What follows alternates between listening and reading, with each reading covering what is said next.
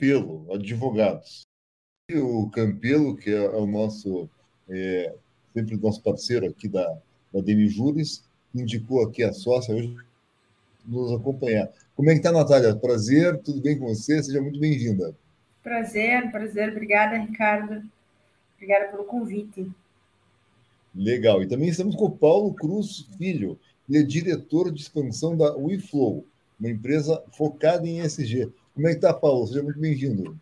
Oi, Ricardo, todo mundo que está presente aqui, Natália, muito prazer, muito obrigado por estar aqui, estou muito feliz em ajudar nessa discussão aí sobre o tema.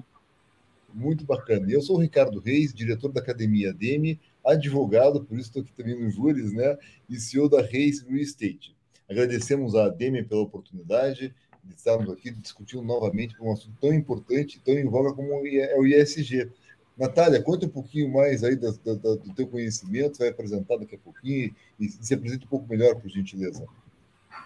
Bom, vamos lá, né? Sou sócia do Broto Campelo Advogados, né? A gente o objetivo nosso hoje é falar um pouco né, de, de apresentar os conceitos gerais é, e já trazer para vocês, né, é, obviamente vou deixar o Paulo se apresentar antes, mas trazer para vocês, né, as nossas falas elas são absolutamente complementares, né, o Paulo e a empresa dele, a WeFlow, passa muito ali pelo dia a dia da aplicação, né, concretização dos programas de ESG, parte jurídica é parte desses programas, né? Então, nosso objetivo é: eu trago primeiro esses conceitos principais, né? E a partir disso, Paulo concretiza, traz isso para a prática, para a realidade do mercado imobiliário. Então, essa é a nossa ideia de, de condução desse bate-papo aqui hoje. Legal. Então, o Paulo vai mostrar aí um pouco mais da prática, Paulo. É, a ideia é que a nossa, a nossa é, conversa aqui seja bem uma conversa mesmo, né? Com esse tema mais aberto e descontraído, no sentido da gente poder realmente entender, tá? O ESG, entendo, né? Vou entender melhor o que ele é, como é que ele está no mundo hoje, no Brasil, e como que eu aplico isso na prática, o que que isso representa para mim e para minha empresa, né? Como que isso vai mudar alguma coisa na minha vida e por que isso é importante. Então, o foco é esse, é a gente falar um pouquinho sobre o que é o ESG e tirar todas as dúvidas que surgirem e como que isso se representa na prática, porque como é que eu vou aplicar e para que, que serve. É, então, eu acho que esse é o, foco um pouco hoje desse, desse primeiro, primeiro papo aí sobre o ESG. Legal, então. Tá, quem está assistindo, por gentileza, mande suas perguntas, são muito bem-vindas. Quanto mais perguntas, mais dinâmica fica a conversa aqui. E vamos passar para a Natália a palavra para ela tem uma apresentação, né, Natália, para colocar, para começar explicando o que, que é o ISG, para quem não sabe, está chegando hoje nesse mercado aí novo, né? Isso, se puder colocar minha apresentação, eu já inicio. Enquanto o pessoal coloca a apresentação, dá uma fazer uma introdução rápida, né? É, eu assim, ó, e aí eu queria até começar a falar do quão importante o tema de ESG é para mim.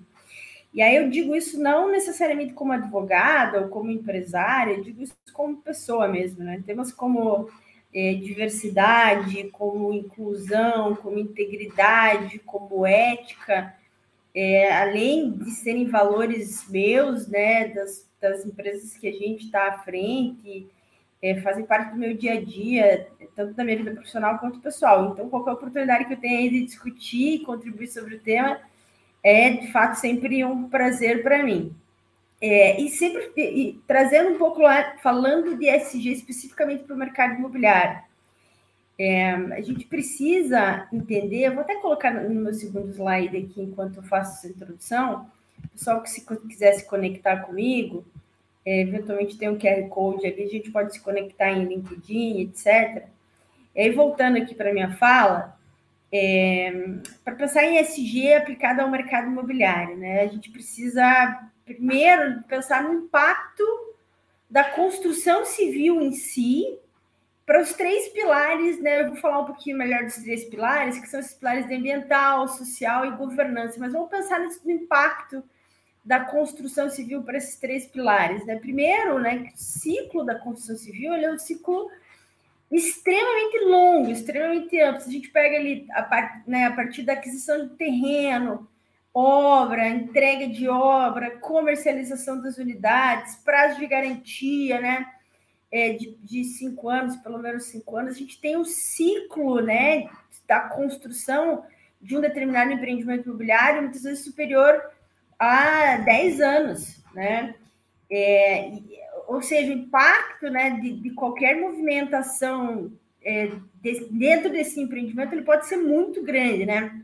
Produção de resíduos do empreendimento imobiliário pode ser gigantesca, o volume, o número de pessoas contratadas, de colaboradores também, são inúmeras as interações com órgãos públicos, com fornecedores, né, o que eventualmente pode é, privilegiar aí algumas interações como é, antiéticas ou de corrupção.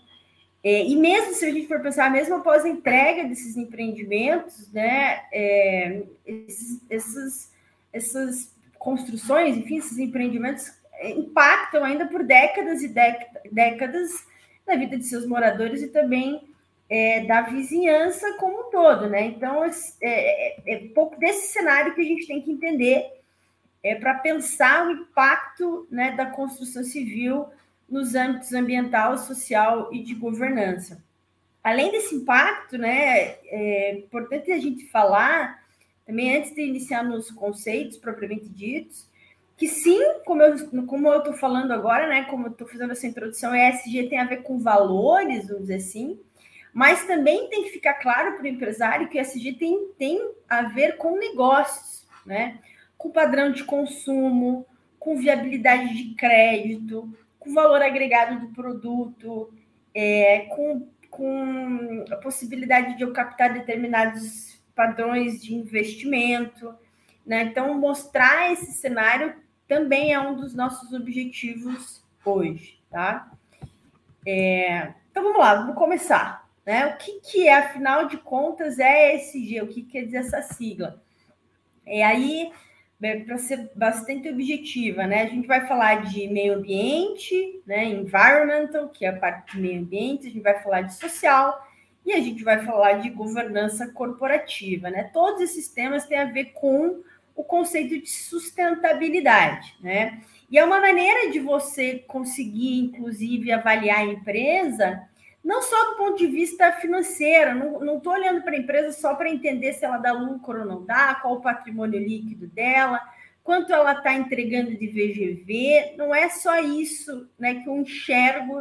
Quando eu trato de SG, não é só isso que eu enxergo, eu vou enxergar também os, além dos impactos financeiros, eu vou tentar enxergar também os impactos sociais e ambientais. E aí tem né, o tal do PPL, né, que são esses três pilares.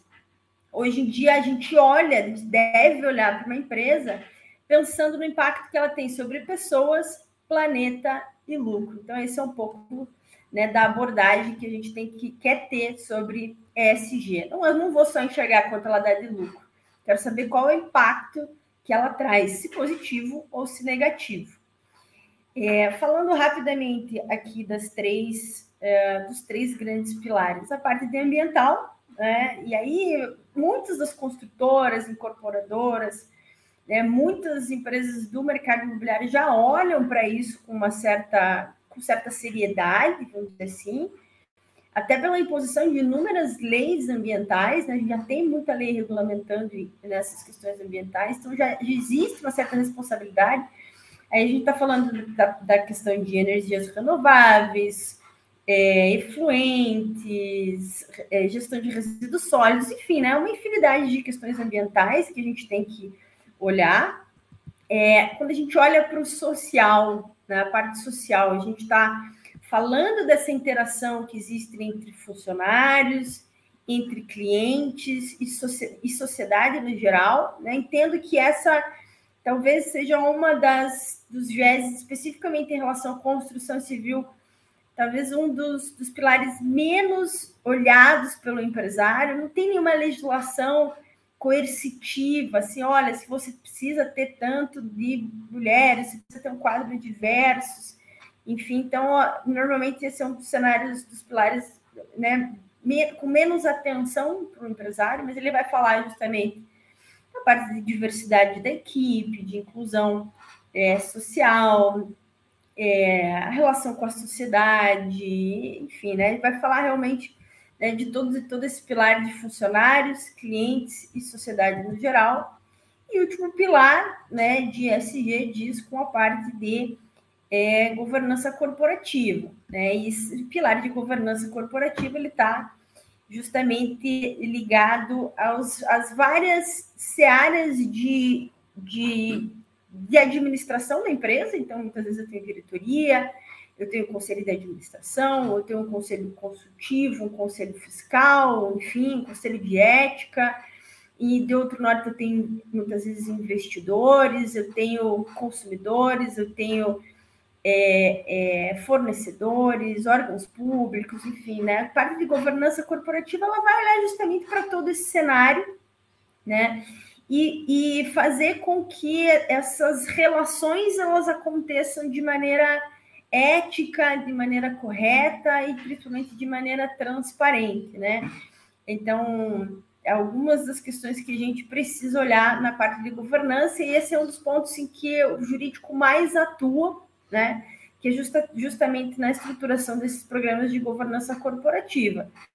Então, a presença de um canal de denúncias, né, para eventuais uh, denúncias de colaboradores ou de terceiros, por exemplo, sobre um assédio sexual, ou, por exemplo, sobre alguma prática que está ocorrendo que está fora ali do código de ética, é, relação com órgãos públicos, proteção de dados é algo muito importante, né? LGPD está dentro do pilar de governança corporativa, você ter transparência em relação a como você trata os dados dos teus consumidores, dos teus colaboradores. Basicamente são esses, né, os pilares que a gente trata quando a gente fala de governança. Tudo bem, Natália, mas falou, falou, falou de um monte de, né, dos pilares. Por quê? Por que ESG? E aí eu quero falar, sair um pouco da, da é, do discurso dos valores, que para mim é muito importante, obviamente, mas eu queria tentar trazer um discurso bem prático e bem de negócios mesmo, né? Por que, que eu, incorporador, por que, que eu, né, sócio de uma construtora, preciso olhar para isso, além, do, obviamente, dos meus valores que eu já, já possuo, enfim. E eu costumo dizer que são três ou talvez até quatro searas em que o SG é importante. Primeiro, no que diz respeito ao impacto com os consumidores. Né? Hoje em dia, é, não é só preço. Isso, isso já tem, tem inúmeras pesquisas é, que demonstram isso. Até pesquisas recentes mostram, por exemplo, que a faixa etária ali de 25 a 35 anos é uma faixa etária que olha para a empresa né, que vai consumir, enfim, exige né, que essa empresa tenha sustentabilidade, que essa, que essa empresa tenha práticas de SG, de inclusão, enfim. Então, se você, por exemplo, é uma incorporadora né, que tem um produto voltado para esse tipo de mercado, público mais jovem, enfim, você precisa olhar para isso, você precisa olhar para o social, você precisa olhar para o ambiental, porque senão você vai ter mais dificuldade de atingir esse público. O público de alto padrão, de luxo também, é um público que também está muito antenado, principalmente em questões ambientais, selos, né, dos empreendimentos em si. E aí até eu vou falar um pouquinho mais para o final, e o Paulo com certeza vai falar disso também. É muito comum a gente ver empreendimentos com uma infinidade de, de selos, né, de ambientais, é que você olha para a empresa, você olha para a incorporadora, você vai na empresa, enfim, fazer uma visita, tomar um café, tem um monte de copinho de plástico, né, Paulo? O pessoal, ao invés de, de, de, de olhar para a ESG no geral, né, prefere colocar um selo único exclusivamente no empreendimento e muitas vezes não olhar para dentro de casa, né? Então, esse, essa já é uma uma, enfim, uma ressalva que a gente tem que fazer. Não sei se você concorda, Paulo, que isso acontece de vez em quando. É um, é um cuidado, né? Você, é, é, a gente vai falar um pouquinho de ser o ESG ser genuíno e, e essa fronteira é bem é, complicada porque é justamente isso. Não basta você simplesmente é, desenhar a tua estrutura da organização para ter os selos ou para ter essas, é, essa imagem, se no dia a dia você acaba não sendo, né? Então, tanto com o cliente quanto dentro de casa também. É, isso é um, é um cuidado muito importante a ser, a ser olhado. E, e é impossível para uma o, o, a diretoria da empresa, às vezes o dono da empresa, a liderança da empresa, olhar para tudo. Por isso que você precisa justamente ouvir teus colaboradores, ouvir teus clientes para poder perceber onde você não está sendo genuíno ou perfeito, né? E aí você recebe isso, volta para dentro e refaz. Então é, é, um espaço de muita vulnerabilidade mesmo que tem que estar tá aberto que você trouxe, Natália. Legal. Então é isso, né? Primeiro pilar, falando de negócio, né? A gente precisa olhar para aquilo que o consumidor de hoje em dia ele exige, né? E o consumidor tem cada vez mais exigido práticas sustentáveis. A gente também precisa olhar no impacto para investidores, né? É, e aí eu gostaria de lembrar assim que o mercado imobiliário de uma maneira geral ele depende né, investimento ou, ou, ou, ou, via dívida, né? Bancos, enfim, ou via investimento mesmo. É basicamente o oxigênio da construção civil, né? Então, um cenário em que os investidores e os bancos começam a olhar para SG como um fator importante para concessão ou de crédito ou viabilização de empreendimento, sem dúvida nenhuma, é um cenário em que o empresário tem que ficar de olho aberto, né? E aí, nesse sentido, especificamente em relação aos investidores, é, tem uma pesquisa bastante recente aqui da, da CVM de 2021 que é, basicamente as, as perguntas foram, né? Para alguns investidores de mercado de capitais. É, se tem conhecimento, já tinha ouvido falar sobre os critérios de ESG, 96% dos investidores disseram que sim, né? Conheciam, sabiam que era ESG. E desses, né, dentro desses 96% que conheciam ESG, foi perguntado se eles considerariam os critérios de ESG nas escolhas de seu investimento. 64% entenderam que sim né, que, ou seja, que olhariam para os pilares de o que, que essa empresa faz em termos ambientais, o que, que essa empresa faz em termos sociais, o que, que essa empresa tem em termos de governança corporativa, para fins de viabilizar ou não investimento. Esse é um critério bastante importante para o empresário é, ficar de olho. O mesmo, né, Paulo? Natália, é só vou fazer um adendo, porque é o seguinte, é, essa, essa questão gera muito questionamento, né? Ah, mas então quer dizer que é, eu implementando um ESG, né, eu vou crescer meu negócio. Ele é mais uma variável, assim como é a qualidade, né? Você tem que ver como isso se integra com o teu negócio e o quanto realmente o teu público, o teu investidor, ele vai olhar para isso.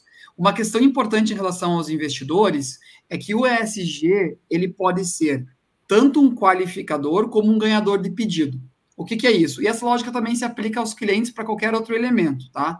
Mas se ele é um fator é, qualificador, significa que o investidor, na hora de escolher onde ele vai investir ou qual empresa ele vai fazer a parceria, ele vai querer ouvir se você, como você está no ESG. Você está considerando, isso está dentro, né? Então ele vai, ele vai usar como qualificador.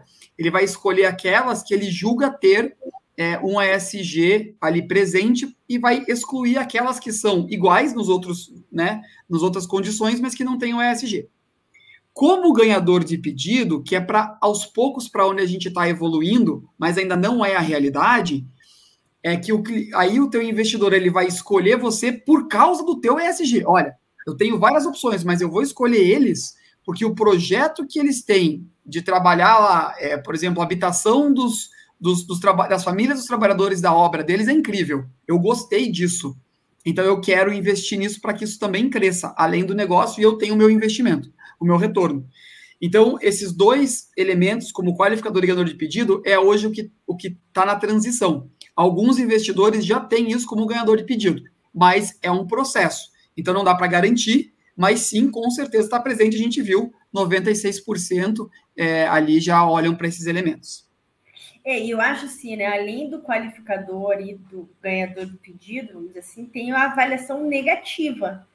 Porque assim, a, a parte, o ESG ó, na empresa tal, não olha, por exemplo, o pilar ambiental, não olha para privacidade e proteção de dados, não tem um, um, programa de governança bem estruturado, de compliance, né, de anticorrupção, enfim, eu tenho um risco potencialmente gigantesco em determinados casos, né? Você tem uma um, uma, um esquema, por exemplo, de corrupção, né? Ou, ou, por exemplo, um vazamento gigantesco de dados. Muitas vezes o valor da empresa vai lá embaixo.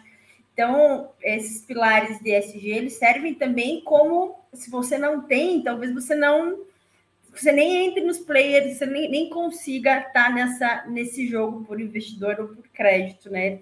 Cada vez mais esses pilares têm sido balizadores também de riscos.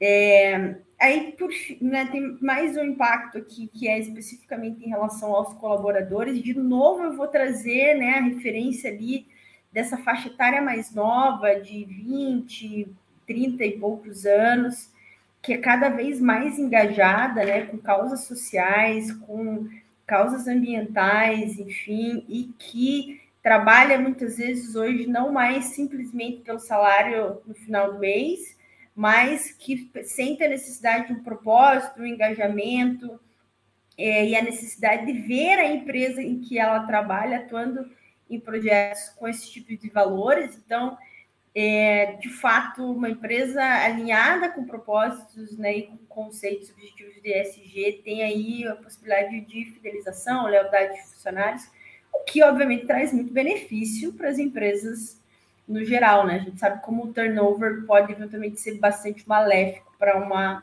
determinada organização. Por e, Natália, Pois Só não. tem mais um pontinho que, assim, essa mesma é, tendência que você trouxe dos consumidores mais novos, pensa que essa mesma geração, essa mesma geração, dessa mesma idade, 20, 30 anos, são as pessoas que estão herdando as grandes riquezas dos pais que são investidores, empresários, donos de grandes fortunas. É por isso que a gente está vendo uma transição muito grande de mercado, porque essa nova geração não é só consumidor ou trabalhador, são investidores que estão pegando esse dinheiro e eles estão começando a tomar decisões de investimento. E eles realmente têm como valor essa questão do impacto socioambiental positivo, né? Então a gente está vivendo essa transição. Por isso que a gente olha muito nas organizações, a gente vai para o conselho de administração, é ainda aquele mindset padrão tradicional de mercado. E você vai descendo, né? As, em algumas organizações, já no CEO, em algumas esse CEO está chegando, que já tem uma visão diferenciada. E aí começam os conflitos. Mas a gente consegue entender essa, essa troca do que está acontecendo e a tendência de futuro, justamente porque essa nova geração está começando a fazer né, ser a mais presente e, e, mais importante dentro do mercado corporativo e do mercado de capitais. Excelente, obrigada, Paulo. É, eu vou passar rapidamente aqui também, de novo, pensando né, na, na, na implicação da concessão de crédito para o setor da construção civil, né, o grande oxigênio da, construção civil. E depois eu posso passar esse material com mais calma para quem tiver interesse, é, mas basicamente a gente já tem aí grandes linhas das principais instituições financeiras, né, dos bancos mais tradicionais, realmente focando em concessão de crédito para empresas que ou atuam especificamente com o ESG ou que têm programas de ESG bastante é, solidificados. Aí eu vou só mencionar aqui, talvez um dos maiores, uma das maiores iniciativas, a iniciativa do Bradesco, né, que em 2021 comunicou que vai direcionar 250 bilhões para financiar setores e ativos de impacto positivo na sociedade e no meio ambiente. Então, é, acho que é uma das iniciativas, uma das maiores iniciativas. Além desses, desses pilares, né, desses grandes drives que devem orientar o empresário, né, o consumidor, crédito, investidor, o meu colaborador, enfim.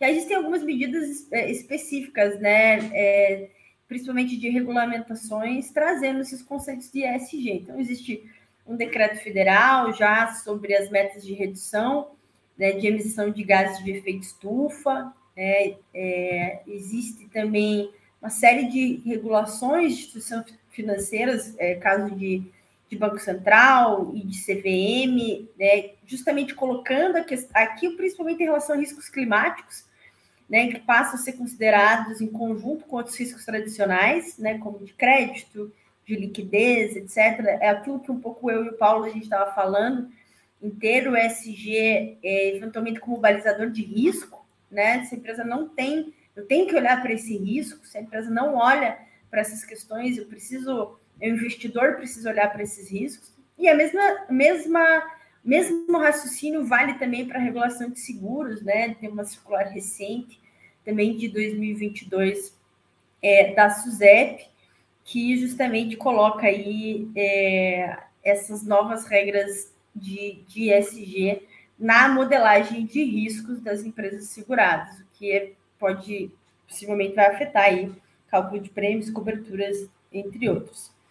Aqui, pessoal, né, eu, eu fiz questão de colocar na, na, na, apresentação, de novo, eu posso compartilhar essa apresentação, é, sobre os principais objetivos de desenvolvimento sustentável, sustentável.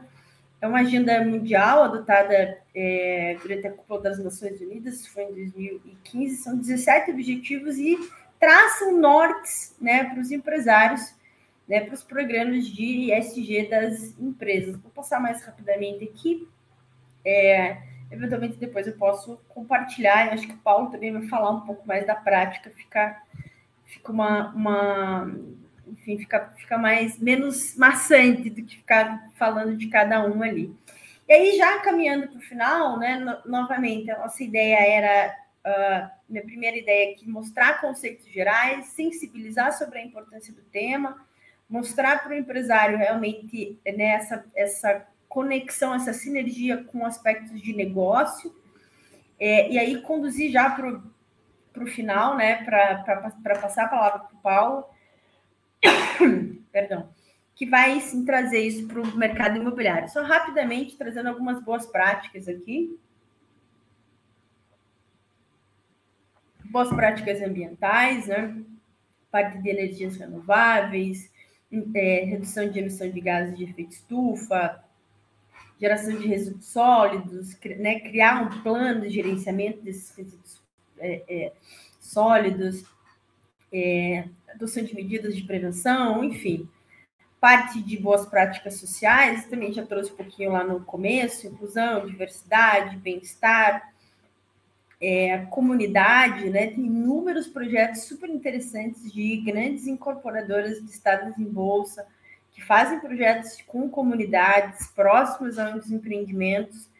É bastante interessante, a gente pode trazer esses casos também.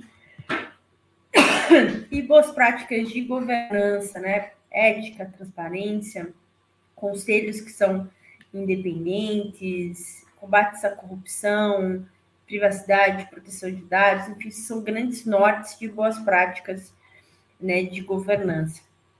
E, por fim, né, é, justamente para que a gente possa entender o que funciona, na, como isso funciona na prática, sair do discurso, né, entender o que vocês, né, o que o empresário tem que fazer no dia a dia, vale ressaltar, né, um cuidado aí com o tal do discurso verde, né, por muitos referidos aí como greenwashing, a gente já falou um pouquinho desse tema lá, de ter, por exemplo, um empreendimento, é, ou ter uma comunicação de marketing que diz que a empresa está é, alinhada com, os, com esses valores ESG e na prática isso não ser realidade, né?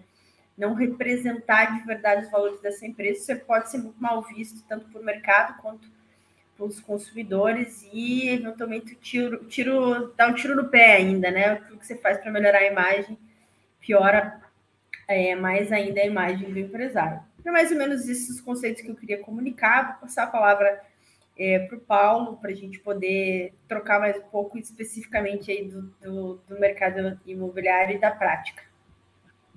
Obrigado, Natália. Excelente.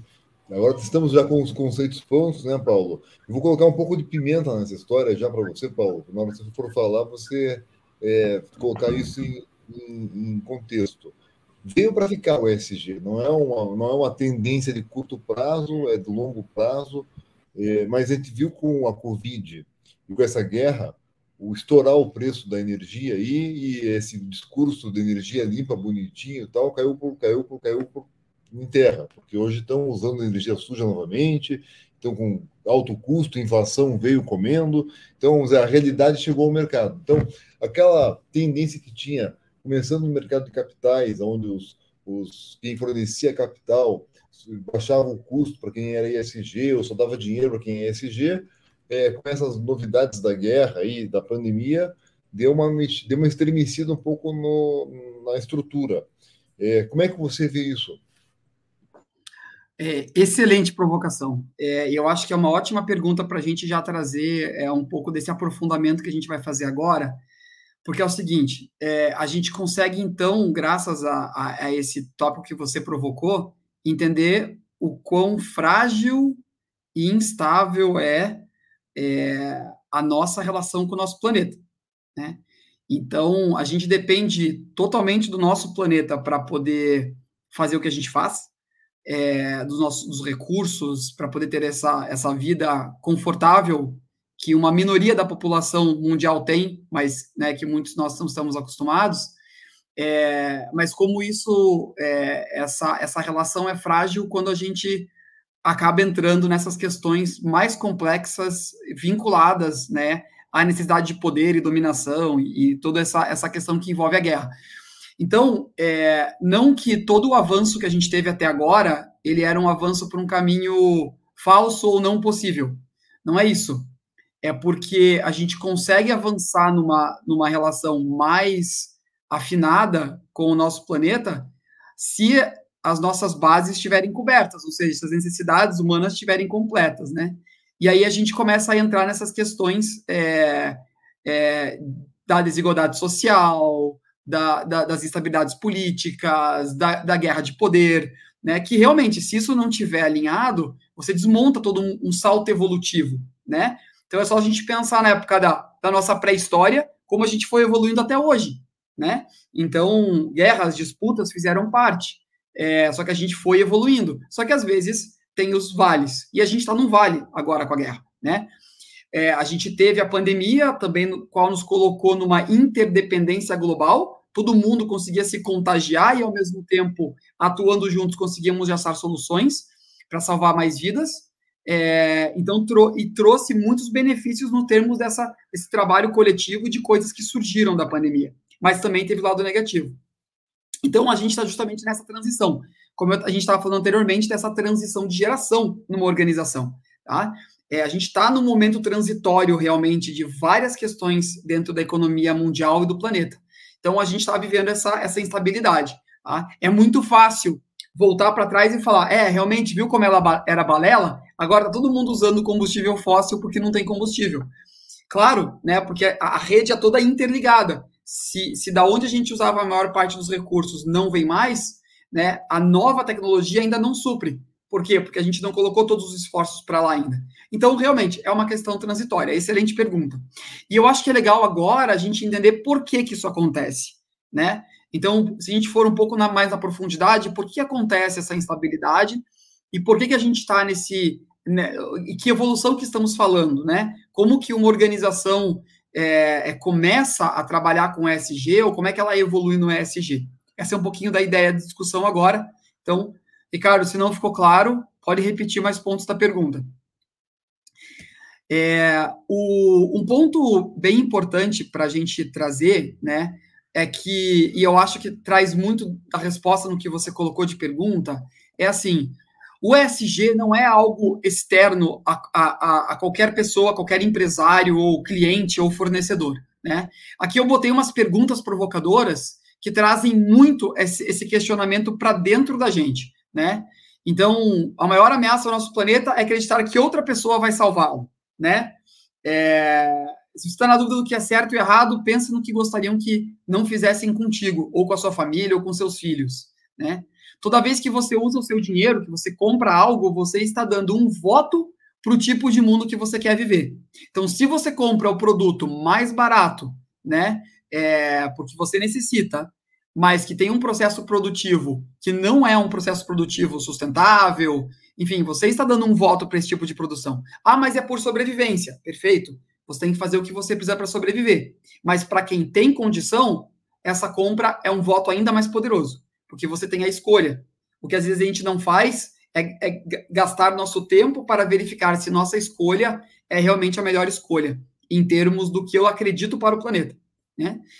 É, a outra questão que a nossa mente é como um paraquedas, ela não funciona se não estiver aberta. Então, se eu estiver focado só na minha forma de ver, no meu estilo de vida, que é a minha realidade, eu não vou conseguir enxergar outras. Então, para a gente conseguir atingir um nível de ESG verdadeiramente genuíno, onde eu, a empresa vai, a presença da empresa vai ser olhada e aquela presença ela tem um impacto no seu entorno, nos seus fornecedores, nas famílias dos colaboradores, você vai ter que abrir a sua mente. Você vai ter que entender que não é só sobre você ou sobre seu investidor ou sobre o seu cliente. São muito mais pessoas envolvidas, né? No, na presença de uma empresa no mercado. Né? E não adianta a gente pensar em ter um mundo melhor se dentro da gente a gente não, não tentar ser melhor. Então, tudo acaba voltando para as pessoas que estão levando os processos. Né? Então, essa é uma provocação.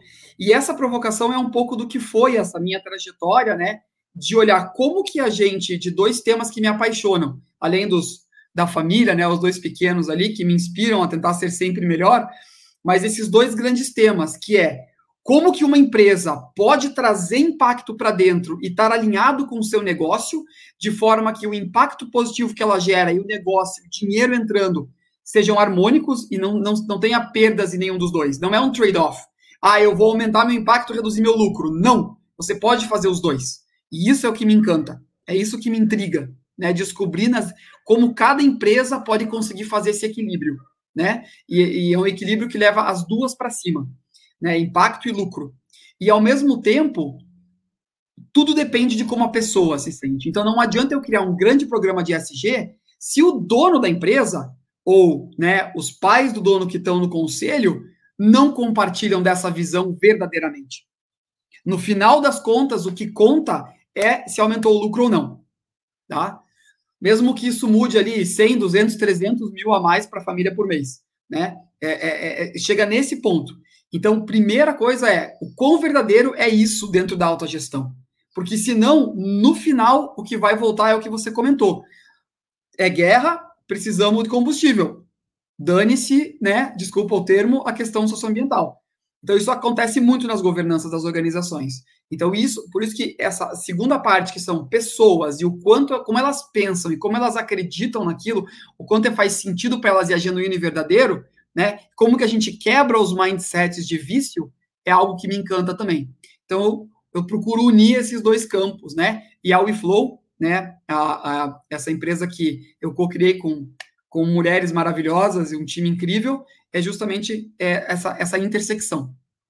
E aí a gente viu, como a Natália muito bem apresentou, que o campo do ESG hoje é imensamente vasto. A gente está falando de um mercado de bilhões de dólares, que logo, logo vai chegar aos trilhões, e que tem diversas é, é, é diversos movimentos e diversas formas de atuar. Né? A gente tem as ODS, né, os Objetivos de Desenvolvimento Sustentável da ONU, a gente tem responsabilidade social corporativa, que foi lá no início, a gente tem valor compartilhado do Michael Porter, a gente tem setor 2,5, social business, a gente tem capitalismo consciente, é, investimento de impacto. Então, assim, são diversos movimentos, que, que cada um traz um aspecto complementar mas eles são todos é, afunilados dentro do mesmo objetivo. Como é que eu integro negócio, lucro e impacto positivo? Ô, Paulo, Oi. o que, que é o setor 2,5? O que, que é o ODS? Não ajuda a gente, B Corporation? Não, ODS é, é, os Objetivos de Desenvolvimento Sustentável da ONU, né? Que são aqueles, todo mundo acho que deve ter visto, aqueles 17 quadradinhos coloridos, né? que a gente coloca, que são 17 objetivos a gente se, a, a, ao mundo atingir para alcançar um, um, movimento mais sustentável em 2023. Então, trabalhando fome, trabalhando é, desigualdade, trabalhando vida marinha, vida terrestre, e cada empresa pode contribuir para alguns desses 17. Tá? É, é um projeto da ONU. O setor 2,5 é aquele que se coloca entre o mercado, o segundo setor, o primeiro setor é governo, o segundo setor são as empresas e o terceiro setor é o terceiro setor, é sociedade civil, organizações sem fins lucrativos, etc. O 2,5 é um movimento que surgiu justamente dizendo que é possível usar a expertise e inteligência dos negócios com o propósito e intenção do terceiro setor para criar um negócio lucrativo que gera um impacto positivo. Ah, legal. E o B Corporations? Oi? E o B, e o B Corporations? Isso. E o movimento de empresas B, que eu ia comentar agora, é um movimento global que acabou ganhando uma notoriedade muito grande por até se transformar numa certificação, que é uma, uma das principais certificações em ESG hoje, junto né, com o relatório GRI, junto com diversos outros, SASB, diversos outros mecanismos é, que certificam ou não, mas esse movimento é um movimento que avalia a empresa em cinco dimensões, então, é como se a gente quebrasse o ESG em cinco, né? Então, G de governança, E de meio ambiente, e o social se divide em social interno, trabalhadores, social externo, então a minha cadeia de produção, meus fornecedores, a comunidade onde eu estou, a vizinhança, e social clientes também. Olhar para os meus clientes, como a Natália falou, e como é que eu estou próximo do meu consumidor nessa questão de impacto, ou como é que eu atendo pessoas que nunca iriam acessar o meu produto. Tá? É, então, um, e uma empresa que tem um nível excelente nessa combinação pode ganhar o selo de empresa B certificada. Mas o melhor de tudo é que esse movimento oferece uma plataforma digital 100% gratuita que qualquer empresa pode usar para preencher várias perguntas bem aprofundadas e ter um panorama do seu ESG já com uma pontuação e uma comparação de mercado gratuitamente. Então, se você colocar a plataforma de impacto B ou sistema B, plataforma de avaliação dentro do Google, você vai achar, vai poder fazer sua conta e preencher gratuitamente essa plataforma. Que tem uma segunda plataforma que avalia os 17 objetivos das ODS. Então, você também consegue medir o quanto sua empresa está contribuindo para cada um dos 17 objetivos de desenvolvimento sustentável de forma gratuita. Tá? Então, hoje não tem desculpa para dizer, ah, eu não sei como colocar um ESG na minha empresa. Ferramenta gratuita tem, e de alto nível. Tá? Aí sim, se a empresa quiser ser B, ela pode lá pedir o selo e ela vai pagar anualmente pelo selo. Né? Então a gente também ajuda nesse processo caso alguém precise, mas ele é possível de fazer sozinho, porque foi justamente o objetivo do, do movimento, democratizar o ESG. E eu queria só trazer um ponto importante, essencial sobre o ESG, fazendo um resumo de tudo que a gente discutiu, que é o seguinte: Primeiro ponto, o ESG é hoje um mapa, um novo mapa para esse território é, do, de unir negócio com impacto. Assim como existiu sustentabilidade, responsabilidade social corporativa e todos aqueles movimentos que eu mostrei para vocês, o ESG emerge né, no, na pandemia é, como um termo muito vinculado ao mercado financeiro, como um mapa para eu poder ver esse território. E é um termo que caiu no agrado do executivo, né, do poder do, do, do, é, do mercado. Então ficou mais fácil de falar, né, sustentabilidade, impacto, reduzindo no ESG. Né? Então, ele ao mesmo tempo ele é menor do que esse movimento, mas ao mesmo tempo ele é um sinônimo desse movimento grande. Né? Então, ele é esse mapa de como que eu trago impacto para dentro do meu negócio. Né? O importante é importante entender, e, e esse eu acho que é o ponto mais essencial da nossa conversa, que o ESG ele expande a noção de valor de uma empresa. Por isso que a Natália falou sobre investidores. Ela expande o que é o valor de uma empresa. Pensa o seguinte: faz um exercício. Pense numa pessoa que você gosta muito, que você ama, né, que, que é uma pessoa muito querida por você. E agora tente descrever essa pessoa para mim. Fale sobre essa pessoa mentalmente para mim, de como é essa pessoa que você gosta tanto, que você admira. Quando a gente faz exercício, dificilmente as pessoas começam a descrever essa pessoa falando: Eu admiro muito essa pessoa porque ela tem um salário de, sei lá, 500 mil por ano, porque ela tem o carro do ano, porque ela tem três terrenos. Na verdade, eu coloco outras questões que são importantes para mim, que são é, questões que me fazem admirar essa pessoa. É, essa mesma filosofia a gente pode aplicar para os negócios. Até hoje, a gente viu muito as empresas e valorizou as empresas pelo o que elas geravam de impacto econômico. Só que não é só isso. O econômico é essencial, é crucial. Só que não é só impacto econômico que elas geram. Elas geram um impacto ambiental com a sua presença, elas geram um impacto social. Então, atualmente, o valor de uma empresa ele ampliou. Ele não é mais o econômico. Ele é o econômico, social, ambiental e tudo mais que o ESG traz. Então, quando eu olho para uma empresa, eu preciso olhar para outras dimensões. Essa é a nova realidade. Tá? Por isso que a gente fala dessa transição de uma economia que era focada só no acionista da empresa, eu faço de tudo para aumentar o lucro do acionista. E eu migro para uma economia que eu considero o acionista, ele é essencial, o que ele quer, que é aumentar o lucro dele, é super genuíno, eu aceito isso e vou fazer de tudo para entregar o maior resultado para ele em termos de lucro, só que não é só ele. Também tem a comunidade local, tem a família do colaborador, tem o colaborador, tem o cliente, tem o fornecedor, tem ter o território, tem os indígenas, tem tudo isso que também é afetado pela minha empresa. E eu não tenho mais como fechar meus olhos e falar, não, isso não me interessa. Hoje é impossível. Portanto, o ESG ele não vem como uma moda, ele vem como uma expansão natural do mercado, né? Do que é uma empresa. É, e que bate com o, o que é uma pessoa na, no, no, na sua casa também. Por exemplo, pensa qual é o seu impacto como pessoa. Quando você chega em casa, na média, pensa nas duas, nas duas últimas semanas. Como você foi como presença para seus filhos e é, companheiro, companheira ou família? A sua presença foi mais foi mais benéfica? Trouxe alegria, trouxe bem-estar, trouxe compreensão? Ou foi mais frenética? Né? Trouxe caos, trouxe correria, trouxe estresse. Como que você está sendo como presença na sua família e na sua vida? E também com seus colegas de trabalho? É a mesma reflexão sobre o ESG. Paulo, isso lembra Oi. um pouco. Posso, posso interromper aqui, não? Claro. É, isso lembra um pouco, até depois vou entrar na prática. Quem está assistindo aqui, faça suas perguntas, né? A gente vai falar no final da parte prática, em especial para empresas no mercado imobiliário. Mas lembra um pouco da evolução na parte da economia, que tinha o Adam Smith que dizia que é o pai da economia, que se cada um pensar só em si, a economia como um todo vai ser o melhor possível, porque cada um pensando em si, faz o melhor para si e, em decorrência disso, a economia cresce. E depois de centenas de anos, o Bob Nash, que é aquele do Mente Brilhante, aquele filme, veio com a teoria que não. O melhor não é cada um fazer cada, o melhor para si, é o melhor para si e também o melhor para os outros. Essa é a solução, que bem encontro ao que está dizendo agora exatamente do ESG, que aí você consegue realmente achar um equilíbrio, que é hoje o equilíbrio é, que está sendo buscado tanto na economia quanto na diplomacia no mundo todo, né?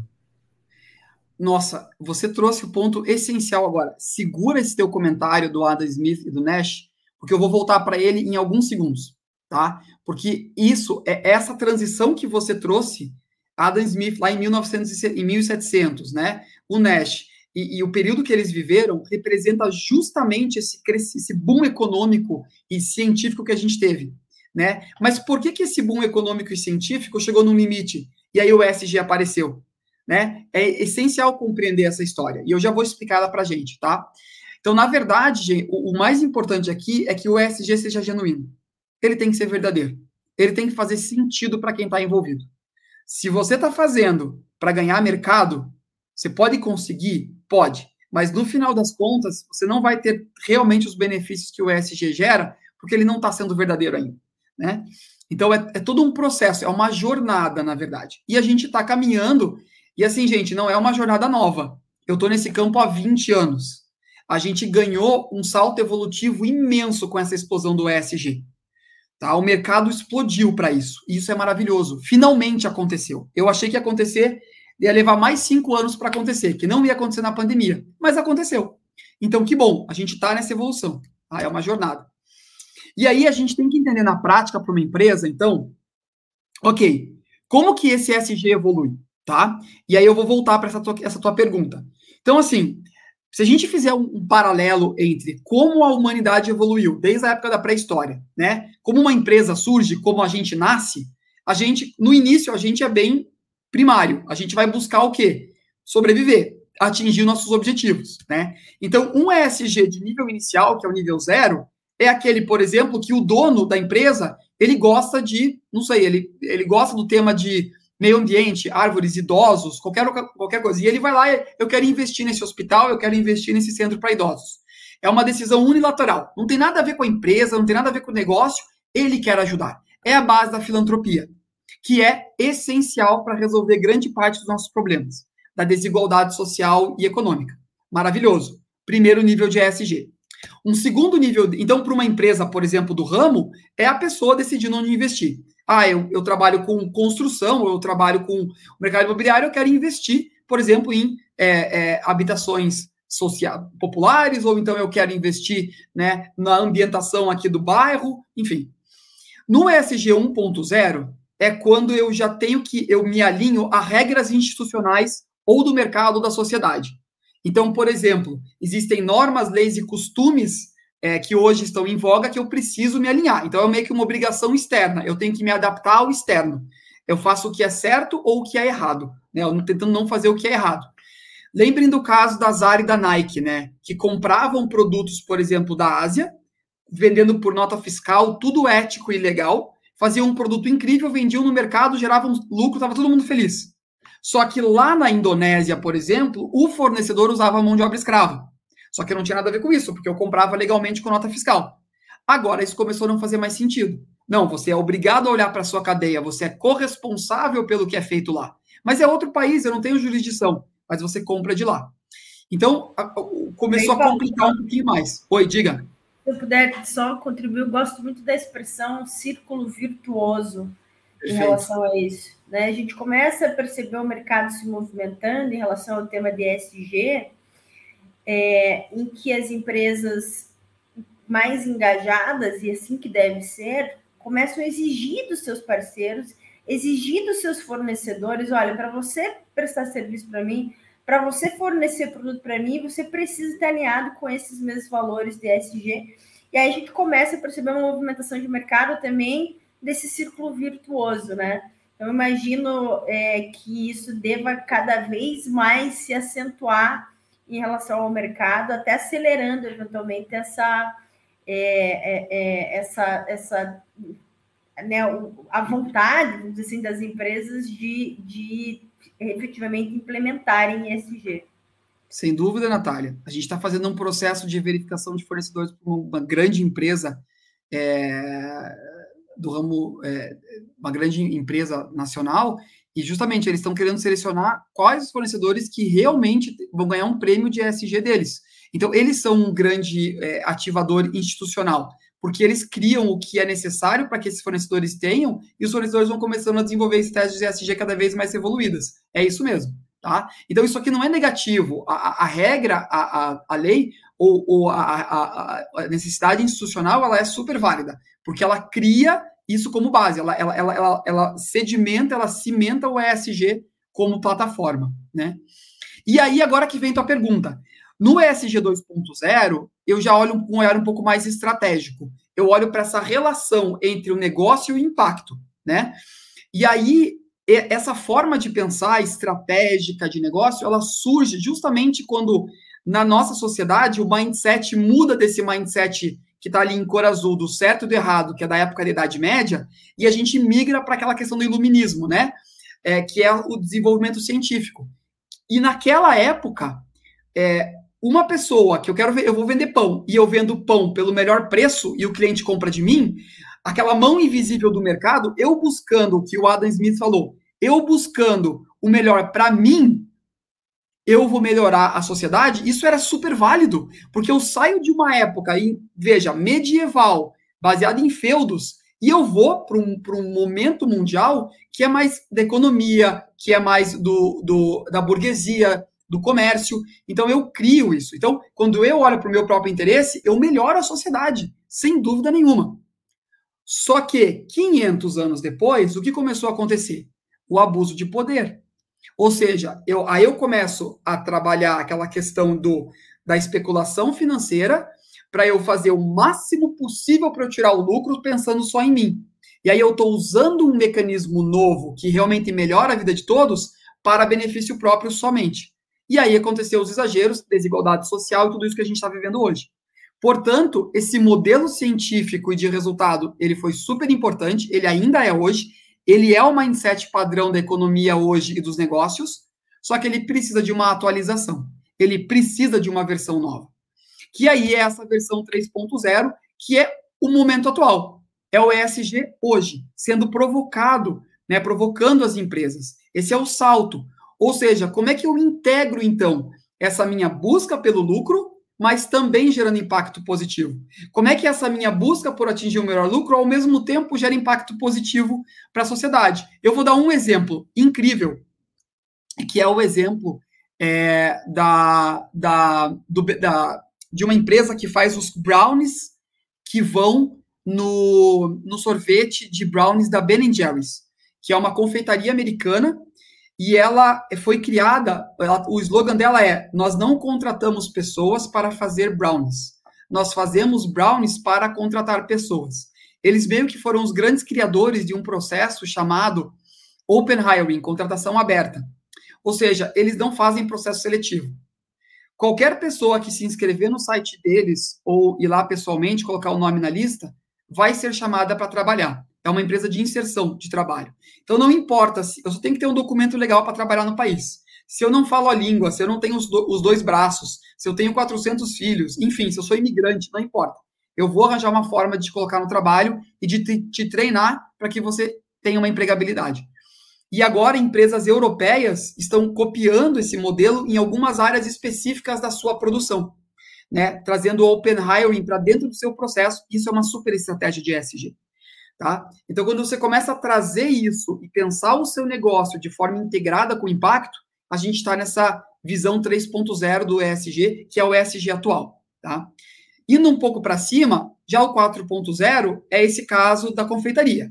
É onde ela nasce para solucionar um problema social. Tá? E aí a gente está falando de spin-offs, de novos negócios. Uma empresa grande tradicional não vai conseguir fazer essa pivotagem, mas ela pode investir numa startup ou criar um novo modelo de negócio, né, em que vai ter essa pegada, tá? Que é o que está recebendo muito investimento hoje.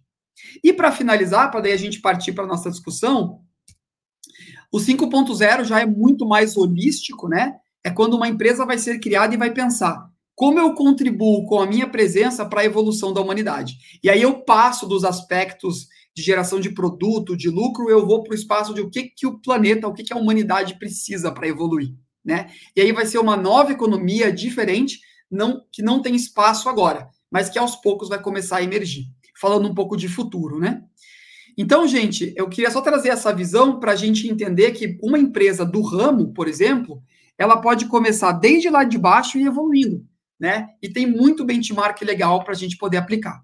Volto a palavra para vocês. Perfeito, Paulo. Paulo, nós estamos com o horário quase já cumprido, então eu queria passar a palavra eh, para você ou para a Natália, para falar um pouco da parte prática. Podia passar para a Natália falar um pouquinho da parte prática para as empresas, vamos dizer, de, de mercado imobiliário, mais locais aqui, tamanho médio, que é o nosso grande mercado, pequeno e médio, o que elas podem fazer ou estão fazendo, qual que é o caminho aí para tornar esse ESG na prática um valor para a empresa e para os seus sócios e stakeholders.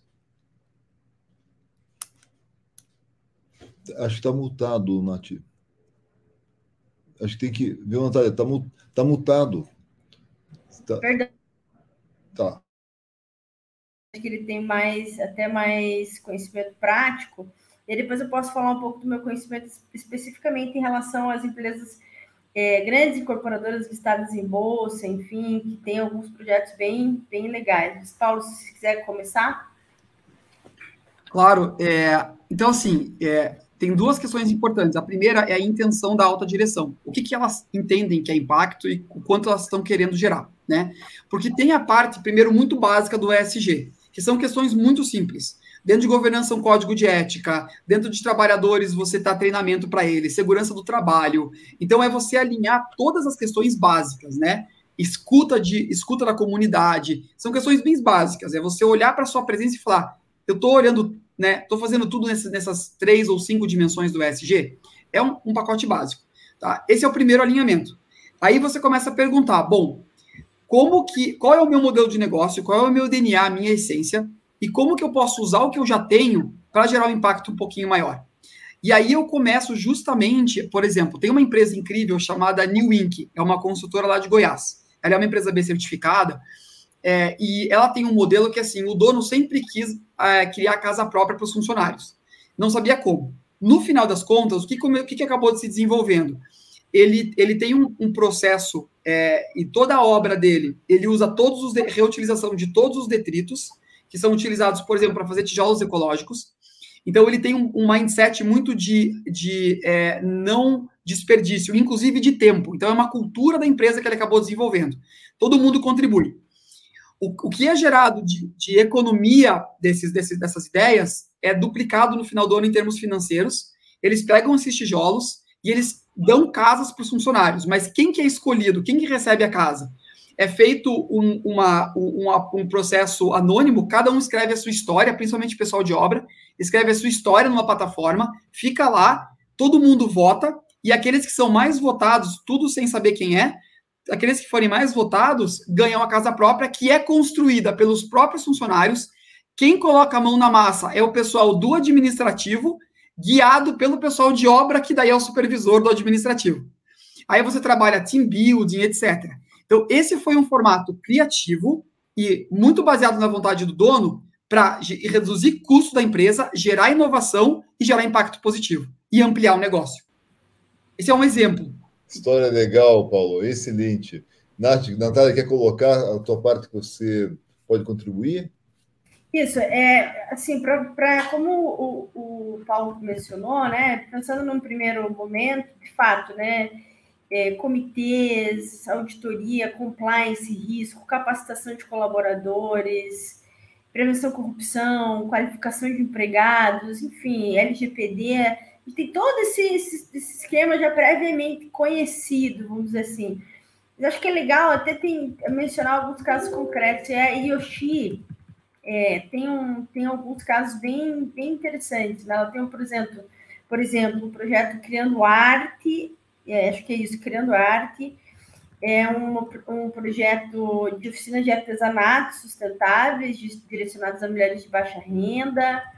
É, também tem o um projeto Mais Verde é, e Obra e Arte. Né? Eles basicamente eles utilizam ali, é, eles fazem, impulsionam o plantio de árvores, transformam resíduo de construção em obras de artes e colocam eventualmente nos showrooms e decorados da, da Yoshi. Também tem um projeto chamado Cante, Canteira de Leitura, Canteiro de Leitura, é, que os colaboradores têm acesso a livros, revistas, é, muitas vezes direcionados ali a a, a, a, realidade profissional deles, enfim, tem uma, uma, infinidade de projetos bem legais da Yoshi, projeto bem interessante da Embraer, também esse já bastante sofisticado, é, ela fez um anúncio até recente, salvo engano, de compensação de 100% das emissões, das suas emissões de gás carbônico, né, de, de, de CO2, a compensação é feita com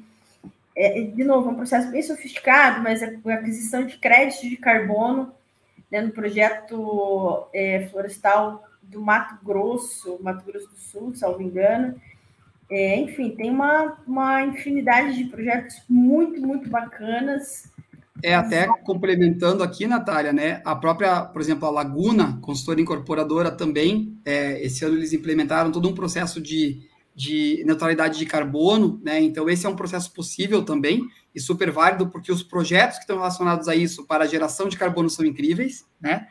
E tem a própria RAC também, a construtora, que ela tem um, o prédio, a sede dela é 99% sustentável. Eles reutilizam toda a água, colocam energia elétrica na rede de, de energia elétrica, eles só usam a água da, da Sanepar né, para a torneira, só isso então, é, tem formas de você usar a tua expertise dentro do seu próprio negócio que são muito legais também. Né? Então, a gente tem vários casos muito interessantes aqui no, no Paraná e, enfim, na região sul e no Brasil inteiro. Perfeito. Pessoal, nosso horário está quase, já, já estourou, então eu queria passar a palavra para a Natália, se faltou alguma coisa para colocar e deixar sua mensagem para os nossos ouvintes, por favor, nosso pessoal que está assistindo. Não, eu acho que só realmente agradecer o convite. Espero que a gente tenha conseguido aí sensibilizar um pouco, né, o empresário sobre a importância do SG, né, de, de incorporar esses valores é, e me colocar à disposição aí para continuar a conversa. Eventualmente, se alguém tiver interesse é, no material que a gente é, apresentou, eu coloco meu material à disposição. E, enfim, me colocar à disposição para a gente continuar o bate-papo aí e contribuir no que for é, possível. Muito legal, Natália. Contribuiu muito, foi muito legal ver tua apresentação e ajudou demais aqui a entender um pouquinho mais do tema. E você, Paulo, considerações finais, por gentileza. É, eu queria trazer uma frase do Oliver Wendell Holmes que diz o seguinte: a maioria de nós vai para os nossos túmulos com a nossa música ainda dentro de nós, sem ter sido tocada eu quero dizer que muita gente passa a vida sem ser a sua essência. Então, se você realmente acredita que você quer gerar no mundo, né, quer gerar um lugar melhor no mundo, né, e você não sente como isso é possível, a mensagem é: é super possível. É só começar a trazer isso no nível que a sua organização, a sua realidade, ela, ela permite. E depois, aos poucos, ir evoluindo. Então, vá atrás daquilo que você acredita. É possível integrar os dois: negócio e lucro. Muito e bom. Impacto, né? Lucro e impacto. Parabéns pelo teu conhecimento, pela tua forma didática de explicar, Paulo, teu foco, né? Você veio do Canadá trazendo essas experiências todas, enriquecendo aqui todo o nosso trabalho. Parabéns pelo trabalho teu e da Natália, da, da Broto e Campelo. Agradecer aqui de novo a Demi. Lembrar que nós já tivemos a Demi Talks sobre sustentabilidade com Rafael Birman, que na época era o prédio mais sustentável, ainda é um dos prédios mais sustentáveis da América Latina aqui, que é o B32, onde nós temos as aulas, nossa pós-graduação em, em real estate, que é pela Universidade e Nanterre, que é especialista em inovação e sustentabilidade. Inclusive, é o próximo tema nosso próximo Anime Talks também vai ser sobre sustentabilidade, inclusive com o, vocês comentaram agora há pouco, da Laguna, que hoje tem um prédio que é 100% sustentável, vai ser sobre esse prédio e também vai estar, vai estar presente a presidente mundial da LID, para nos trazer mais conceitos aqui, e também o Guido, que é uma pessoa que é especialista em sustentabilidade, então quem tiver interesse nesse tema pode assistir tanto o B32, que está na, nas redes sociais da ADM e na, no YouTube da ADM Paraná, quanto assistir o próximo ADM Talks. E com isso a gente fecha aqui, agradece demais a participação de todos, faz o registro aqui de pessoas agradecendo o tema, inclusive a Letícia Machado, que é do Jurídico da Yoshi, que está aqui presente, e a Thaís Rolfin, espero seja assim o nome, agradecendo o conteúdo tão rico. Então, muito obrigado a todos, e voltamos na próxima com mais Anime Talks no mês que vem, que vai ser sobre é, a parte jurídica também, e trazendo a, a diretora jurídica da Abrainc, que é a que é o Instituto Nacional da, da Incorporação, e agora na próxima semana, já em breve, o Ademir Talk sobre sustentabilidade. Um abraço, obrigado, Natália, obrigado, Paulo, um abraço a todo mundo que assistiu. Obrigada, pessoal. Natália, bom dia. Obrigado, gente. Até mais. Valeu. Tchau, tchau.